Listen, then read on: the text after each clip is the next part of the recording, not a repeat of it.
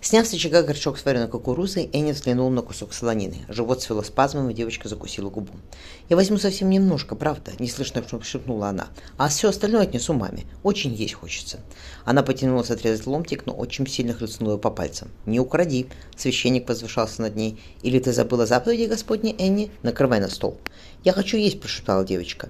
«Пожалуйста, можно мне хоть кусочек, а остальное я отнесу маме. Я тебе дам, благодушно разрешил отчим, устраиваясь на стуле, но все остальное достанется мне. Но мама же кормит, ахнула Энни. Рот девочки наполнился слюной. От блестящей на тарелке отчима слонины поднимался острый, щекочущий ноздри запах мяса. Мама уже поела. Майкл посыпал кукурузу солью. «Иди сюда». Он протянул Энни тонкий кусок солонины, и девочка сглотнула. «Спасибо». Положив солонину за щеку, она спросила, «Можно мне выйти? Я хочу доделать уроки». Не отрываясь от початка кукурузы, отчим велел, «Иди». Поднявшись наверх, Энни постучала в детскую. «Мамочка, это я». Мэри открыла дверь, и дочь протянула ей мясо. «Он сейчас доест и уйдет», — девочка оглянулась.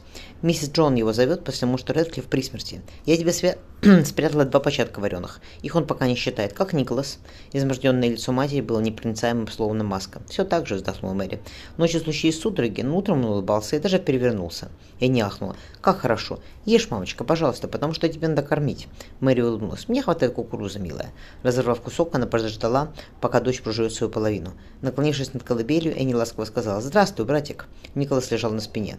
Встав рядом с дочерью, Мэри горько подумала «Господи, Энни в его возрасте уже пытался ходить. Ему почти год, а он едва переворачивается и едва держит головку. И худой он какой, хоть молока и много у меня. Зубов всего два вылезло». Открыв синие глазки, мальчик улыбнулся. «Мама!» – потрясенно сказала Энни. «Он узнает тебя». Мэри аккуратно взяла сына. «Конечно, наш маленький Николас узнает маму и сестричку. Сейчас он поест и станет еще крепче». «Не станет». Мэри держала почти невесомое тельце. Судороги у него судороги у него не проходят. Она погладила ребенка по голове и ей не прошептала. Вроде дверь хлопнула. «Пойдем, а то кукуруза остынет». Неслышно спустившись по лестнице, Мэри замерла. Муж стоял на пороге кухни. Спрятав дремлющего сына под шалью, она отвернулась. Сильные пальцы схватили ее запястье, и Майкл прошипел. «Я велел тебе не носить себя сюда этого урода». Его губы брезгливо искривились. «Господь тебя наказал, Мэри, за твой блуд, греховность и развратные мысли. Ты даже ребенка здорового родить не смогла и никогда не сможешь». Из его рта вытека... вылетали мелкие капельки слюны. Обеспокоенно заворочившись под шалью, Николас жалобно заплакал. «Пошла вон отсюда!» Хлестнув его по щеке, Майкл вышел во двор.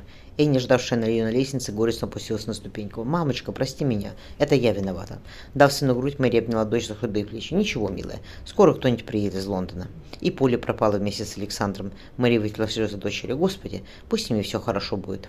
Николас успокоился, и она почти весело проговорила. «Давай твои кукурузы поедим». Майкл шел по узкой улице, оглядывая заколоченные дома. В поселении, по его подсчетам, оставалось не больше полусотни человек. После лихорадки начался неурожай, а индийцы пропали где-то в горах. Амбар самого Майкла ломился, ломился от припасов, и он решил не ждать кораблей. Капитан Смит, покинувший Джеймстаун той весной, пока не вернулся, и о Ньюпорте тоже ничего не было слышно. Майкл надеялся, что его жена подохнет по дороге вместе с уродом. Мы обоснуемся на Западе, он усмехнулся. А потом мы съезжу в Лондон. Надо прочитать проповедь о том, что Иисус заповедал нам брать по свое крыло вдов и сирот. Я и сам подам пример. Завидев Джоанна и Маргарет Рэдклифф, ждущих его дома, священник озабоченно спросил. «Как себя чувствует ваш муж, миссис Рэдклифф?» Он уже никого не узнает. Худое лицо женщины исказилось плача. Вернулась летняя лихорадка, и он очень голодал. Майкл незаметно оглянул, оглядел вытянувшуюся за, дочку, за лето дочку Рэдклиффов. И не скажет, что ей 12. «Хорошо, с нее начну, а потом венчаюсь с Энни. По дороге на запад я ее откормлю». «Пойдемте», — вздохнул Майкл. «Пусть ваш муж его последние часы ощутит тепло любви Христовой и поддержку своей семьи». Маргарет зарыдала, уцепившись за руку матери, и Майкл погладил по голове. «Не надо, девочка. Я обещаю, что Господь позаботится о вдовах и сиротах». Прячась от редкого, резкого ветра, вздувающего пыль на площади перед светом поселения, они переступили порог дома Рэдклиффов. Стоя на коленях холодной церкви, Энни прижалась к Маргарет Рэдклифф. «Ты поплачь», — шепнула девочка. «Когда моего папу убили, я все время плакала». Маргарет схлипнула. «Папа так и не пришел себя перед смертью, мы с ним не прощались. Мама лежит после похорон, и она так и не говорила со мной с тех пор, как мы пришли домой. И он есть у нас почти совсем нечего». Маргарет наконец разглядалась. Преподобный отец наставительно сказал с кафедры. «Дорогие братья и сестры, мы все должны следовать примеру невидного дитяти и оплакивать горестную потерю нашего брата в кресте, капитана Рэдклиффа. Но я обещаю, Малков возвысил голос, обещаю, что эта потеря станет последней в наших рядах. Иисус приведет нас в землю обетованную, землю текущую молоком и медом, где каждый начнет обрабатывать свое поле и свой виноградник, и ничего не бояться. Собирайтесь, братья и сестры, я буду вашим пастырем, воодушевленно добавил Майкл. Господь говорит со мной, поэтому ничего не бойтесь. «Не боимся, ваше преподобие!» – закричал плотник Уильямс. И не поймал взгляд Чарли, стоявшего на коленях рядом с отцом. Кивнув на дверь церкви, мальчик выразительно закатил глаза. Девочка была засунула два пальца в рот, но быстро вытащив их, перекрестилась. Очень незаметно сошел с амбона и встал рядом с ними. «Братья и сестры», – проникновенно сказал мать, Майкл, – «Господь велел всем членам Святой Истинной Церкви презревать вдов и сирот, оставшихся без попечения, попечения мужей и отцов. Господь указывает нам, словно патриархам времен Писания, простирать руку свою и пригревать их своего очага, так же, как Авраам презрел Агари Кетуру, как Яков презрел Рахель и других своих жен. Ибо, братья, он погладил по голове плачущую Маргарет, кто, как не пророк Господа нашего Иисуса Христа, должен подавать пример праведностью и стремлением исполнять заповеди Господни. Придя в землю обетованную, мы возьмем себе столько жен, сколько каждый мужчина пожелает. Да, да, пронеслось передам. Большая рука священника так и лежала на горе Маргарет. «Собирайтесь, братья и сестры», — велел преподобный отец. «Скоро мы отправляемся в землю благости, изобилия и праведности. Помолимся, чтобы Господь вел нас так же, как Он вел сынов Израиля к земле обетованной». Майкл опустился на колени перед огромным распятием, и кто-то в задних рядах крикнул «Святой! Пророк!».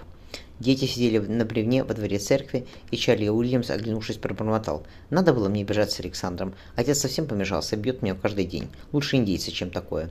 Взглянув на заплаканное лицо Маргарет, Энни тихо спросила, «Как твоя мама?» Высморкавшись, девочка утерла нос рукавом платья. Преподобный отец пришел к ней разговаривать и принес корзинку с едой. Она вытащила горсть орехов из кармана передника. Я стянула, пока он не увидел. «Берите. Теперь Иисус меня накажет за то, что я воровка. Голубые глаза Маргарет наполнились слезами. Чарли разделил орехи на три части. Это чушь, мальчик покраснел. Мне много не надо. Я потерплю, а вы ешьте. Энни вздохнула. Маме отнесу. Чарли отдал ей свою долю. Как твой брат? Болеет. Губы девочки задрожали. Он такой хорошенький. Улыбается и знает маму и меня, а все равно болеет. Маргарет перекрестилась. Надо молиться, и Николас выздоровеет. Иисус нас услышит. Чарли стукнул кулаком по бревну. «Не хочу на эту землю обетованную. Отец каждый день говорит, что возьмет Джона пять индианок. Это что, мне в пять раз больше подзатыльников получать? Да ни за что!» Мальчик покрутил светловолосой грязной головой. Энни запахнула старую в шаль. «Я не брошу маму с братиком. И я маму не оставлю». Маргарет помолчала. «Куда она без меня? Я у нее одна». Чарли повозил в пыли на гору в стопном башмаке. Когда началась лихорадка, то русские совсем забросили, и теперь никто не рыбачит. Отец сказал, что завтра мы их подновим и проконопатим, потому что на следующей неделе мы отправляемся отсюда на запад. Только я все равно сбегу, прямо добавил Чарли. Маргарет подняла голову. «Мама, тебе лучше?» Бледное лицо Джоан Рэтлифа обрамлял черный щипец. «Мне надо с тобой поговорить, Маргарет Сох», — сказала женщина. «Пойдем». Девочка покорно поднялась, и Чарли выразительно кивнул в сторону Плотницкой. Маргарет только наклонила голову. «Мы начали там варить лаз», — объяснил мальчик Кенни, «как то, что велел за засыпать покойный капитан Рэтлиф. Преподобный отец Чарли снуп плюнул, велел никого за ворота не упускать. Якобы в поселении есть предатели, тайно сносящиеся с индийцами, чтобы они на нас напали. Пойдем, все доделаем», — он потормошил Энни. «Ты говорила, что твоя мама отпустила тебя погулять». Свинцовая туча цеплялась за деревянный шпиль церкви и не поежилась. «Да, братик спит сейчас. Не знаю, не вздохнула. Я слабая и ни на что не гожусь». У него много припасов, презрительно сказал Чарли. В воскресенье после службы он накрывает столы и всех кормит. Интересно, почему? Маме он дает один початок кукурузы в день. Энни вспомнила запавшие лазоревые глаза матери. Я не хочу даже трогать его еду. Энни поднялась. Пошли, я могу вытаскивать землю. Положив нагретые камни на дно колыбели, накрытого доской, Мэлли расстелила поверх старой пеленки. Она аккуратно подняла сына с кровати, Ни Николас даже не заворочился. Мэри прикрыла младенца шерстяной шалью. «Так тебе станет еще теплее, маленький мой. Потом ты проснешься, я тебя покормлю и разотру ночкой с ручками, как тебе нравится». Мальчик спал, подложив кулачок под щеку. Длинные каштановые ресницы дрожали, и Мэри, наклонившись над колыбелью, перекрестила сына. Ты выздоровеешь, мой хороший, мы поедем в Лондон и обо всем забудем. Мы поселимся в деревне, будем гулять на реке, кормить лебедей, а ты будешь улыбаться. Ты так хорошо улыбаешься, сыночек мой. Выпрямившись, она услышала холодный голос мужа. «Выйди сюда». Закрыв за собой дверь детской, Мэри прислонилась с ней спиной. «Что?» «В воскресенье венчаюсь Маргарет Фретлиф», — сказал Майкл. «Если ты ждешь, что в воскресенье повешусь», — язвительно заметила Мэри, — «то не надейся, потому что у меня двое детей, и я не оставлю их сиротами». «Это и мои, мои дети тоже», — выплюнул он.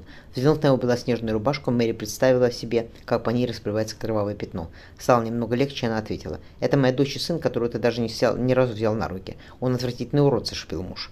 «Ты меня бил, когда насилу стала», — сказала Мэри. «Чего ты еще ждал? Не думал, что ты обвенчаешься с бедной девочкой, которая всего на год старше Энни». «Отчего же?» — он победительно улыбнулся. «Я разрешил мужчинам брать по несколько жен. Согласие первой не требуется, да ты и не могла бы его дать, потому что, потому что женщинам запрещено говорить прилюдно. Маргарет в воскресенье приезжает сюда. Господь тебя покарает», — ответила Мэри. Майкл занес руку в ударе, однако она успела захлопнуть за собой дверь.